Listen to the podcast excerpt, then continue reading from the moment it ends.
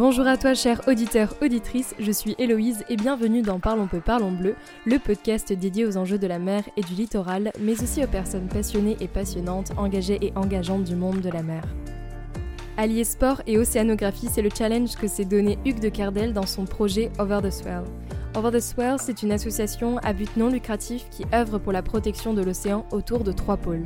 S'émerveiller et découvrir par le sport, s'instruire pour sensibiliser et agir par des missions océanographiques. Dans cet épisode, Hugues nous parlera de son parcours et de l'histoire de son association, mais aussi d'une mission lancée en ce début d'année 2023 qui vise à préserver les requins-baleines par des missions océanographiques pour mieux comprendre leur migration et par la suite créer un couloir maritime protégé du golfe de Guinée à l'île de Sainte-Hélène, l'île du bout du monde. Cet épisode est réalisé en partenariat avec Respect Océan, une association qui réunit une centaine d'acteurs et d'entreprises qui ont la volonté commune de réduire l'impact de leurs activités sur les écosystèmes marins et côtiers. Les missions principales de l'association sont de contribuer à la promotion des solutions et des innovations, de favoriser des synergies entre les projets et de contribuer à la montée en puissance de l'économie durable pour l'océan. Bonne écoute Bonjour Hugues et bienvenue dans Parlons peu parlons bleu. On va commencer cette interview avec la première question que je pose à tous mes invités, qui est euh, peux-tu te présenter de la manière dont tu le souhaites? Alors, je vais me présenter très brièvement. Euh, je suis Hugues de Kerdrel, je suis euh, breton. Quand je suis en France, j'habite en Bretagne. j'ai 56 ans et je suis entrepreneur. Et j'ai dû passer à peu près les trois quarts de ma vie à voyager. Et comment est-ce que tu as hum, créé ce lien avec la mer? Est-ce que c'était inné pour toi?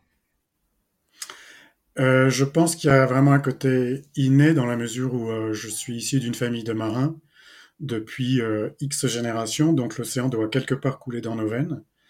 Et ensuite, puis toujours, depuis ma naissance, j'ai baigné donc dans un environnement de océanique. À la maison, on parle que bateau, on parle que de mer. On habite à 3 mètres de la mer, donc on, on, on a toujours vécu avec la mer et, dès qu'on a mis un pied devant l'autre, on s'est retrouvé à bord d'un optimiste euh, avec une voile et à essayer de comprendre ce que c'était que le bateau et, la mer. Donc oui, et de fil en aiguille, euh, j'ai toujours pratiqué la mer d'une façon ou d'une autre, que ce soit la voile, le surf, dont je suis fan, ou, euh, ou la plongée. Ok. Donc tu es le fondateur de l'association Over the Swell. Comment est-ce que tu en es arrivé là?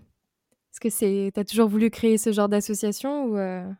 Pas toujours, mais je sais que je, je, savais un jour que je créerais une association et qu'elle serait probablement autour de la mer et qu'elle serait aussi humanitaire. Et donc, euh, à ce moment-là, enfin, il y a, a 5-6 ans, j'habitais en Australie et en revenant en Europe, je me suis arrêté à, à Bali pour surfer justement, puisqu'il y a une superbe vague. Et en fait, de superbes vagues, j'ai surfé euh, j'ai surfé dans une décharge. C'était au moment des, moussons et, on, pouvait pas, on pouvait vraiment pas surfer tellement la mer était polluée. Et je suis ressorti euh, de cette vague euh, choqué. Euh, et, je me suis dit qu'il fallait faire quelque chose. Quand on aimait la mer, et eh ben, il fallait faire quelque chose à son, niveau, quel que soit son niveau. Et donc j'ai eu l'idée de créer Over the Swell. Ce que je voulais, c'était faire découvrir l'océan par le sport au maximum de, personnes autour de moi et de les inciter à, nous aider à dépolluer. Et donc j'ai créé un trail qui s'appelle le Trail for the Ocean que l'on court tous les ans euh, sur la presqu'île de Crozon. Et le but est de lever des fonds, lesquels fonds sont destinés à des associations qui dépolluent l'océan. Et donc, par exemple, la première année, on a, on a couru pour la fondation Tara Océan. Et de fil en aiguille, euh, le, trail a pris de, un petit peu d'envergure dans le coin, en Bretagne, dans le Finistère Nord, chez nous.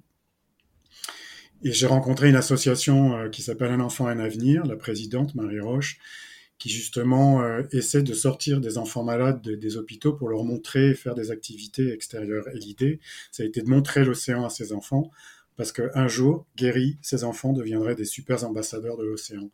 Et donc depuis 2-3 ans, on court pour cette association, Un enfant, un avenir, et, et aussi d'autres associations euh, qui toujours euh, dépolluent. Ça, c'est la première activité de l'association. La, deuxième activité, c'est qu'on organise toujours par le sport des dépollutions de grèves en Bretagne, en kayak, pour le grand public, et on dépollue des grèves qui sont inaccessibles aux piétons. Donc ça permet vraiment de faire du travail euh, actif, d'aider les oiseaux qui se retrouvent souvent dans des bouteilles en plastique, et de montrer que la pollution, quand on la voit pas, elle est aussi très présente. Donc il faut vraiment faire des gestes dès qu'on se lève le matin pour éviter de, jeter du plastique qui va se retrouver dans l'océan. Ça, c'est vraiment notre deuxième mission. Et la troisième mission, ce sont des missions océanographiques que l'on monte pour cette fois être des, acteurs majeurs euh, de l'océan et de, la dépollution ou euh, d'aide à l'océan. Donc, on a monté plusieurs, euh, plusieurs, associations, plusieurs missions. Une année dernière sur les cétacés en Atlantique Nord. Et cette année, on a, on, crée une très, on a lancé une très grosse mission, très, très ambitieuse sur la protection du requin-baleine. Dont on va parler tout de suite. Donc du coup, tu as réussi à concilier la santé, le sport, l'océanographie et la préservation de l'océan. C'est quand même assez incroyable. non, oui, et il manque un petit volet qui est l'éducation. Pour nous, il n'y a pas de science sans éducation et il n'y a pas d'éducation sans les enfants. Et c'est une donnée vraiment très importante au sein de l'association. Et on en reparlera tout à l'heure probablement. Mais pour nous, euh, être entouré des enfants, c'est capital. Ok. Et pourquoi du coup avoir choisi cette base euh, euh, en Afrique du Sud? En fait, j'y suis beaucoup pour la mission William dont on parlera parce que euh, l'Afrique du Sud reste quand même un phare économique d'idées et océanographiques pour le continent africain. Beaucoup de choses se, se passent là-bas. Il y a souvent des sommets, il y a des grands groupes, il y a une prise de conscience très très importante en, Afrique du Sud qui s'est prise sur la préservation de, de, ces côtes qui sont gigantesques, hein, qui, réunissent deux océans, et ils sont très actifs. Et donc il y a beaucoup de choses à, comprendre là-bas pour justement ensuite les, les, transposer ou les retransposer euh, dans d'autres pays africains, puisque la mission William se passe en Afrique de l'Ouest, en Atlantique Sud-Est. Et c'est en plus de ça un magnifique pays. D'ailleurs, j'y vais dans pas longtemps. J'ai hâte de découvrir tout ça. Donc, du coup, pour revenir euh, aux missions d'Over the Swell et euh, cette mission que vous avez lancée euh, là cette année 2023, la mission mhm. William. Mhm. du coup, pourquoi William tout d'abord? Alors pourquoi William? Justement,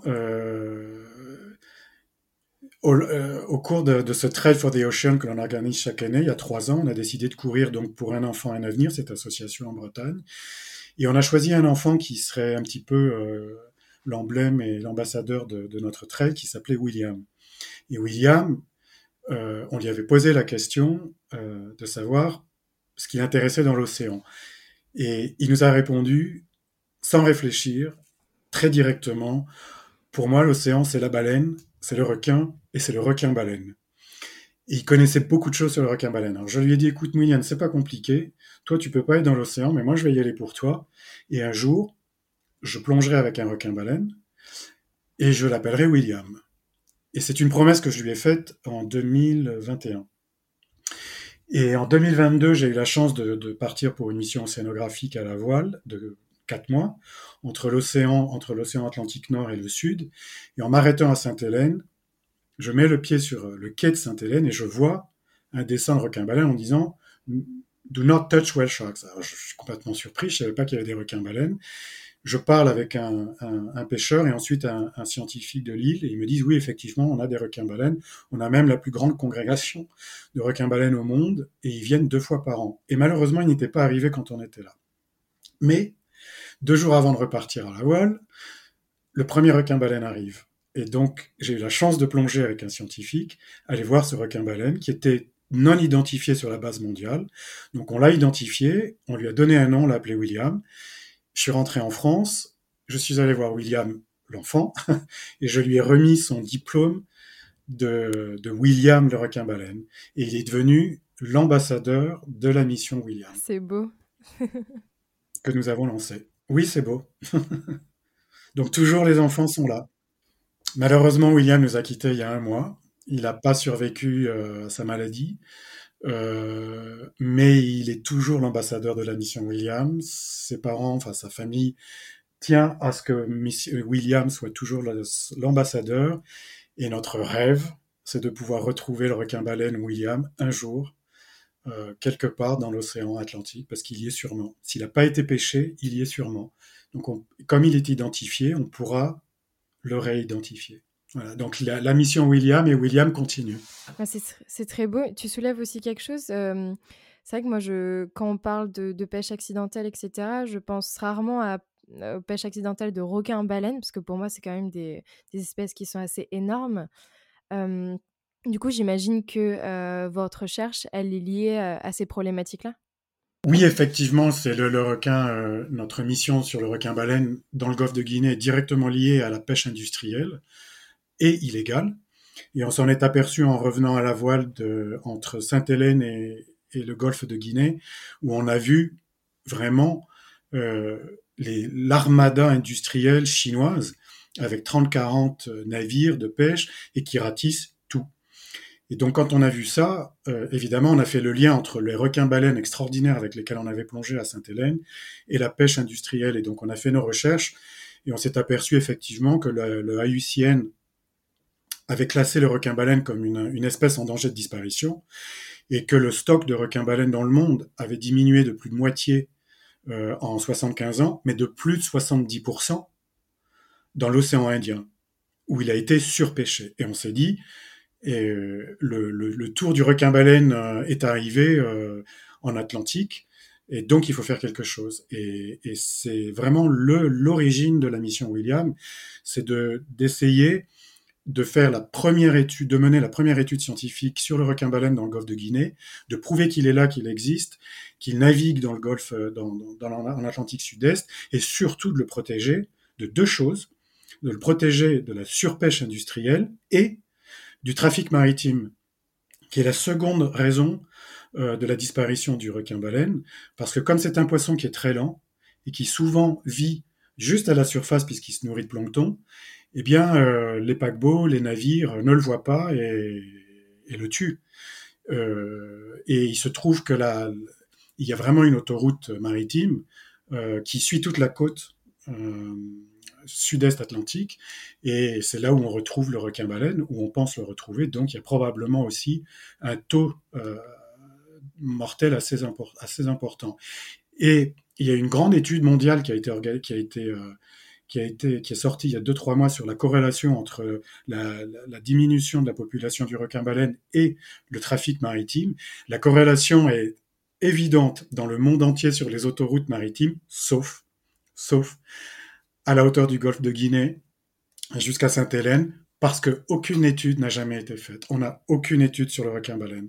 Donc en fait, nous sommes les premiers à mener une étude scientifique sur le requin-baleine dans cette zone-là.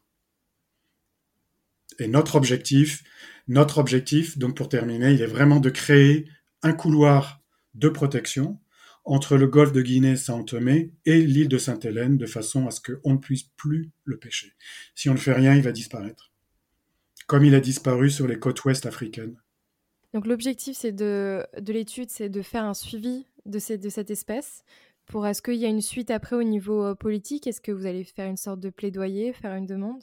Oui, alors notre objectif c'est de, euh, c'est de prouver que euh, ce requin-baleine, qui est probablement génétiquement différent des autres du Pacifique ou de l'océan Indien, navigue, navigue entre le golfe de Guinée et Sainte-Hélène, parce que ça n'a jamais été prouvé. Une fois que ça s'est prouvé, et donc on va le faire en prenant des, en identifiant le maximum de requins-baleines dans le golfe de Guinée, surtout à Saint-Thomé, et en taguant les requins-baleines dans un deuxième temps pour pouvoir les suivre via satellite pendant neuf mois.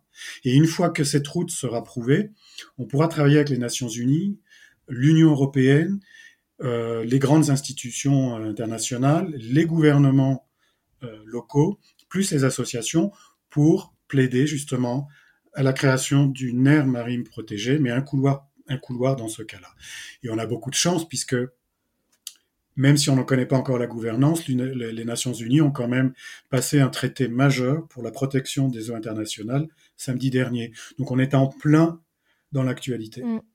Oui, encore, ce, traité-là, il, il est un peu remis en question. Justement, je viens d'enregistrer juste avant notre résumé du mois de, euh, de mars et de février. Donc, euh, au podcast, on fait un, petit résumé des dernières infos de la mer, etc. Et en fait, en étudiant ce traité, il y a pas mal de questions qui se posent, dans le sens où déjà, il n'y a pas eu de publication, il y a pas, personne n'a vraiment lu ce traité. Et surtout, ça va être les questions sur les mises en œuvre de ces aires marines protégées. Est-ce que ça va être des aires marines protégées strictes? Est-ce que les pêches au chalut seront toujours autorisées? Plusieurs questions. Tu es plutôt positif à l'idée de, ce traité? Alors moi, je suis quelqu'un qui, par, nature, préfère voir le, verre à moitié plein qu'à moitié vide. Et je trouve qu'au bout de 20 ans, à partir de lorsqu'on a quand même une avancée majeure des Nations Unies, c'est-à-dire qu'il y a quand même eu un vote, il y a quand même une prise de conscience au niveau des Nations Unies, il faut quand même applaudir. Ensuite, euh, là où je prends effectivement du recul, c'est qu'on ne connaît pas la gouvernance de, ce traité. Et donc on ne sait pas qui euh, va pouvoir euh, être, enfin, qui sera autour de la table pour décider qu'une une, une, MPA euh, est, recevable ou pas. Ce sont effectivement des pays comme la Chine ou des grands groupes industriels de pêche. Bon, ce sera un coup dans l'eau. Mais attendons, attendons de voir. Pour le moment, je trouve que euh, au moment où on se fixe des, objectifs de 30% de, de, euh, de, protection de, la planète en 2030, et c'est demain, et qu'il y a un vote de cette envergure-là, après 20 ans de pourparlers au, au, niveau des Nations Unies, c'est déjà bien. Euh, attendons voir la gouvernance. Je ne suis pas convaincu non plus que la gouvernance soit, soit celle que l'on attend, mais il faut attendre, il faut voir. En tous les cas, c'est c'est quand même un appel, c'est un, appel pour des petits pays comme Saint Tomé, euh, qui ont besoin de ce genre de traité et de, dynamisme pour aller plus loin dans leur, protection maritime. Ce qui est sûr, c'est qu'il faut faire quelque chose parce qu'il y a de moins en moins de poissons dans le golfe de Guinée. Ça, c'est une certitude. Pour revenir de manière un peu plus technique sur euh, la mission William, euh, comment cette, euh, cette, mission elle est encadrée Comment est-ce que vous fonctionnez pour les observations en termes de protocole, de méthode? Alors, on, a décidé de, commencer l'étude à Sao Tomé et Principe, donc un tout petit pays démocratique euh, du golfe de Guinée. Qui est, il y a trois îles, mais en fait il y a deux îles habitées, il y a 200 000 habitants, et euh, c'est un tout petit pays que peu de, personnes connaissent en fait, euh, qui est assez pauvre, mais qui est très dynamique dans, sa volonté de protéger ces océans. Et on a décidé donc de, s'installer là-bas. Et on travaille avec une association locale qui s'appelle Marapa, euh, qui, est constituée de plusieurs biologistes marins et qui justement travaille sur la protection euh, de sa biodiversité marine. Et euh, notre protocole, il est, il, est, il est divisé en deux étapes, enfin on va dire trois étapes distinctes et majeures. La première, c'est de travailler avec tous les pêcheurs de Sao Tomé, qui vont être responsables de nous reporter leurs observations visuelles depuis leur pirogue, puisque c'est une pêche artisanale, de euh, leurs observations des requins-baleines, puisque eux en voient très régulièrement. Et donc, on, ils, vont être, euh, ils vont être équipés d'un appareil photo et euh, de quelques questions à répondre euh, sur la latitude, la longitude, l'état de la mer, etc. Euh, et ces observations vont, euh, vont être, permettront de constituer la première base de notre base de données du requin-baleine à Saint-Antomé. Et lorsqu'on aura suffisamment d'observations de, de, de, des, des, des, pêcheurs qui deviennent de facto euh, notre surveillance océanographique, ce qui est extraordinaire. Ils sont très contents de participer à ce projet. À ce moment-là, on passera à la deuxième étape, qui est, qui est, la plongée sous-marine, pour aller cette fois prendre les photos d'identité des poissons. Et ça, pour ça, on a, euh, on travaille avec l'université de Saint-Thomé, euh, qui a recruté quatre étudiants en biologie marine et que l'on a formé à l'apnée, puisqu'on ne plonge qu'en apnée près des requins-baleines, pour prendre ces photos. Donc ils le feront avec nous. Et, une fois qu'on aura suffisamment euh, de relevés de photos d'identité, donc de poissons identifiés sur notre base de données, on pourra commencer à comparer notre base de données à celle de Sainte-Hélène, puisque la base de données, la structure est exactement la même. Et lorsqu'on aura euh, suffisamment de relevés, euh, scientifiques sur ces requins-baleines et qu'on saura exactement où les trouver et à quel moment de l'année, on fera venir une équipe du OI aux États-Unis qui viendra taguer une dizaine de requins-baleines par an, on pense pendant les trois prochaines années, euh, de façon à, pouvoir suivre les requins-baleines pendant neuf mois de, via satellitaire. Et là, on aura suffisamment d'informations euh, pour parler et pour, euh, pour justifier de la route des, des requins-baleines. À l'issue de ces analyses, on aura quand même une vraie conclusion, un, un, vrai, un, un, vrai texte scientifique pour pour comprendre les routes migratoires de ces poissons. Et en parallèle, on fait aussi des recherches d'ADN pour voir si le poisson est le même à Sainte-Hélène pour voir si la génétique est la même, parce qu'on pense que c'est la même génétique, donc ce serait la, même famille de poissons. Et ça, on pense qu'on va le réaliser dans les 3-4 prochaines années. Donc c'est une, étude qui, fait appel aux scientifiques, une dizaine de scientifiques du monde entier, plus les pêcheurs et les étudiants de Saint-Thomé, et les enfants. Quand, quand je t'ai eu au téléphone euh, avant l'interview, tu m'as expliqué le fait que la raison pour laquelle euh, pour faire cette surveillance, elle se fait uniquement en apnée, c'est par rapport aux bulles. Et je trouvais ça aussi, je ne savais pas. Est-ce que tu peux du coup expliquer aux auditeurs euh, le choix de, de l'apnée? En fait, les, pays qui ont déjà lancé des programmes de, protection du requin-baleine dans leur zoo ou dans leur MPA euh, demande à ce qu'il n'y ait pas de plongée euh, en, bouteille parce que les, bulles peuvent faire peur aux poissons. Et on ne connaît pas ces réactions par rapport à, par rapport à ces bulles, comme, comme certaines baleines d'ailleurs. Et donc, euh, quand vous avez un poisson de, de 25 tonnes à côté, à 2 mètres de vous, 3 mètres de vous, s'il s'énerve, ça peut être quand même un peu dangereux.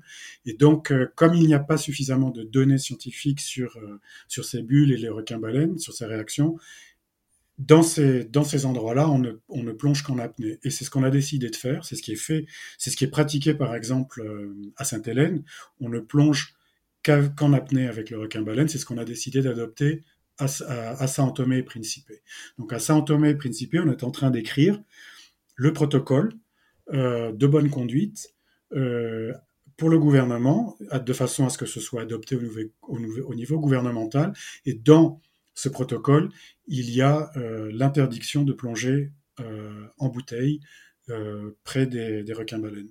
Du coup, comment est-ce qu'on peut soutenir William? Est-ce qu'on peut, est-ce que vous êtes en, manque de personnel? Est-ce qu'on peut rejoindre en tant qu'expert ou juste bénévole? Alors, la mission William en elle-même, l'équipe scientifique, elle, est créée, puisqu'on a des scientifiques du monde entier. on est on, est toujours content d'accueillir des nouveaux scientifiques qui connaîtraient des choses que nous, on ne connaîtrait pas sur le requin-baleine, bien sûr, puisqu'il manque beaucoup de choses. Euh, on a besoin de fonds, la science coûte cher, très cher, donc on est, financé par la région Bretagne, que je salue, que je remercie bien sûr. On est financé aussi par des fondations privées américaines, britanniques, et aussi par des fonds et des donations de, particuliers. Et on recherche toujours des fonds. Donc si des entreprises veulent dans le RSE nous inclure ou des, ou des particuliers veulent nous aider, ils peuvent toujours aller sur notre site overtheswell.com, euh, faire des dons puisqu'on a, on a une, passerelle sur une, sur une levée de fonds. Euh, ensuite, au niveau personnel, non, on n'a besoin vraiment pas de grand monde en ce moment. On est toujours content de parler de, de, de, la mission.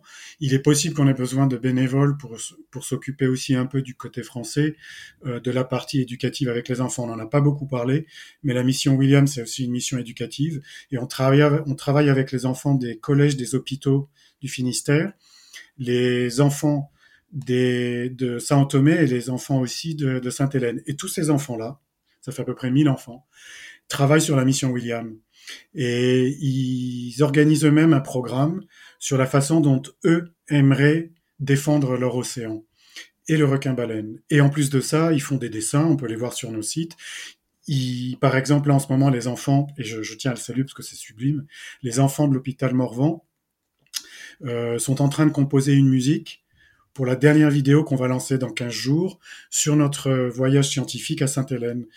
Et ils participent comme ça. Les enfants de Saint-Thomé vont écrire un livre sur la protection du requin-baleine. Donc tous ces enfants-là participent à la mission William. C'est très important, ça demande beaucoup de temps. Et on sera peut-être content d'avoir une personne ou deux pour coordonner tout ça euh, depuis, euh, depuis euh, Over the Swell. Et donc pour ça, pour revenir au domaine éducatif, est-ce que vous intervenez dans les écoles, c'est ça? On travaille, oui, on, on, intervient dans les écoles, mais surtout, on fait, on fait parler et communiquer les enfants entre eux. C'est-à-dire qu'on organise sur notre site internet, on a une, on a, on a une plateforme, on a une, école e-class, on va dire, et pas plus tard qu'à trois jours, on a encore fait une rencontre entre les enfants de Saint-Otomé et les enfants de Sainte-Hélène, ou les enfants de Saint-Otomé et les enfants des hôpitaux de, de, du Finistère. Et ils parlent, ils échangent autour euh, du requin-baleine entre eux. C'est génial. Euh, on les fait travailler ensemble. Donc ils travaillent en... Ouais, ouais, c'est vraiment passionnant. Et les enfants ont, ont une intelligence innée sur l'océan, ils ont des questions extraordinaires, tellement pertinentes sur, euh, sur, notre approche scientifique qui nous remet en cause parfois, ou qui nous permet d'aller encore plus loin. Euh, que c'est vraiment extraordinaire. C'est pour ça que je disais en préambule tout à l'heure au début, on ne peut pas, euh, enfin pour nous, tout passe par la science et par l'éducation des enfants. C'est vraiment les deux piliers de notre association. Voilà, et nous, dans cette mission William, en fait, on travaille avec des enfants que l'on voit pas ou peu, qui sont les enfants dans les hôpitaux, et puis les enfants de Saint-Thomé, dont on ne parle non plus jamais, et qui n'étaient même pas au courant qu'il y avait des requins-baleines dans leur mer. Et, donc ça fait, ça, attire, ça intéresse, ça interpelle. Et même d'ici deux trois mois, tout le monde va savoir à Saint-Thomé qu'il y a des requins-baleines. Et, et ça, ce sera grâce aux enfants qui vont aller par, qui, qui, iront parler avec tout le monde, tous les tous leurs parents, tous les voilà. Et ils deviennent eux-mêmes ambassadeurs et acteurs de la mission William, comme l'aurait voulu William. Donc ils sont tous des petits William. Pour finir cet épisode, est-ce que tu pourrais nous partager une citation qui t'inspire? Euh, ah, il y en a tellement que je ne sais pas laquelle choisir, mais j'en ai prise une qui n'est pas une citation, mais qui est la devise de ma famille, euh, qui est tour à tour. Et j'aime beaucoup cette devise parce que euh, j'adore dans la vie euh, avancer euh, et voir, euh, voir les projets, créer les projets, les voir se développer et les activer. Et donc je passe de, je, passe de projet à projet, un projet mène à un autre projet. Et j'aime énormément cette cette devise et je crois que je la vis à fond. Et la mission William, c'est ça. On vient encore de, réfléchir à l'économie bleue pour, pour Saint-Thomé par l'intermédiaire du requin-baleine. J'y avais pas du tout pensé au début et, et ça nous ouvre maintenant sur une, création d'activités pour les pêcheurs. Donc voilà, chaque projet amène et aboutit à un autre projet. Ah, c'est beau de penser comme ça, parce que c'est vrai que D'ailleurs, c'est fou, j'y pensais il n'y a pas très longtemps, mais lorsqu'un projet s'aboutit, il y a souvent la peur de se dire bah, ça va s'arrêter. Mais en fait, non, ça, continue par la suite. je trouve que c'est super beau. Est-ce que tu aurais aussi un ouvrage, une œuvre, un document, un film à, nous partager que tu aimes bien? Je vous citerai pas les bouquins de François Sarano que je vous invite à lire, qui sont extraordinaires sur les, cachalots et, les, et, les.